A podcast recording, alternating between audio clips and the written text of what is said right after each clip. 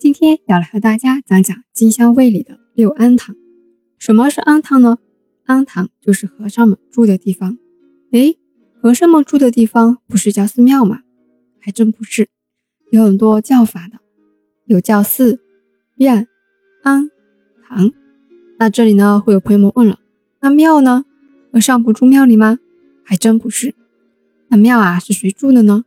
道士们。道士们住的地方叫宫。光庙祠，不过呀，以上这些关于和尚和道士们居住的叫法，只是人们习惯的叫法，就是说它不是固定的，可以变的。那金香卫里的庵堂是和尚住的还是道士住的呢？不要着急，让婆婆慢慢和大家解说。金香卫里总共有六个庵堂，分别是幻影庵、圆通庵、福聚庵、玉泉庵、西林庵。和水月堂，其中啊，以幻影庵为最，就是老大。幻光的幻，隐居的隐，幻影庵。幻影庵啊，原本不叫幻影庵，而是叫荷安堂，是因为庵中的荷花池而得名的。地理位置呢，在东门大屿山路。我们大家都知道，荷花是很漂亮的，寓意也高，一池的荷花就更加漂亮了，而且文雅气息拉满。那为什么这么清新文雅又脱俗的一个名字不用了呢？反而要把它改成幻影庵这么接地气的一个名字呢？哎，这里呢还有一段故事。明代浙江按察使王之猷辞官后啊，来到了我们温州苍南金乡卫，看上了金乡卫里的和安堂，于是决定在此隐居。住着住着，王之猷就把和安堂改名为了幻影庵。一直沿用至今。按察使是个什么官职呢？主要工作内容是什么呀？主要任务呢，就是赴各道巡查、考核吏治，主管一个省的刑法之事，相当于我们现在的省级公检法机关，是由宋代提点刑狱演变而来的。说到提点刑狱，大家是不是就很熟悉了？脑海里是不是第一时间就浮现出一个人——宋慈？婆婆呢也非常喜欢他。好了，我们言归正传。那幻影庵呢，是因为有了王之友隐居，才变成老大，从其他庵堂里脱颖而出的吗？不是的哈，王之友啊还没有这么大的咖位。幻影庵呢本身名气就不低，这座庵堂始建于明洪武年间，后来到了清乾隆、光绪年间都重修了一次。后来啊又有很多的善男信女重新给庵堂修容一番。庵堂的正厅为木质平房。硬山顶，凤头屋脊。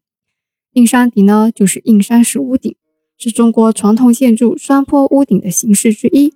我们能在很多中国传统的民间居住建筑里啊看到。幻影庵的后厅呢为新建的，旁边还有香楼。那前面也说了，幻影庵里有一池荷花。不仅仅是这样哦，庵前呢还有一口古井呢，井水必经，还有和安泉的制书。所以啊，历代的文人墨客都非常喜欢去庵堂里面观赏游玩，还留下很多诗句。幻影庵呢，就和大家讲完了。因为有官员来隐居过，并且还改了名字。庵堂里有荷花池，又有古井，又有历代文人墨客留下的诗句，所以呢，不过去查幻影庵有关的史料时啊，能找到的史料虽然很少，但是呢，比起其他庵堂的史料来说，已经算很多了。为什么这么说呢？因为啊，不惑去寻找其他庵堂的史料时啊，除了知道金香卫曾经有过这么一个庵堂之外呢，关于这些庵堂的时间日期以及其他一些身世啊，一无所知，就是没什么史料可以查出来了。所以呢，不或简单的带过一下剩下的这几个庵堂。圆通庵始建于明洪武年间，地理位置呢在前所平浪王庙后面。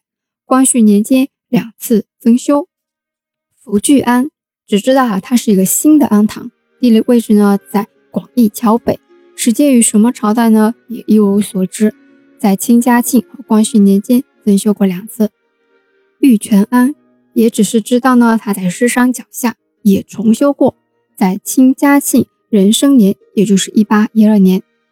西林庵则在小雨山南，于清嘉佑癸酉年重修，也就是一八一三年。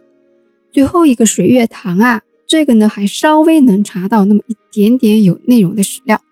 地理位置呢在邮车巷西首，坐北朝南，始建于清乾隆年间，大概在一七三六到一八六二年之间，已经有两百多年的历史了。也分别呢在咸丰年间、光绪年间重修过。建筑样式呢为三进式，前面是有凉亭的，但是啊非常遗憾，现在呢仅存了基石。当中呢是大雄宝殿，后面是观音阁，整体建筑面积有六百多平方米，还是很大的哈。之后呢到了八十年代又多次修缮扩建，建筑面积达到了一千多平方米。好啦，金香卫里的六个庵堂呢就和大家讲完了，下一期我会和大家讲讲金香卫里的水景。我们下期见。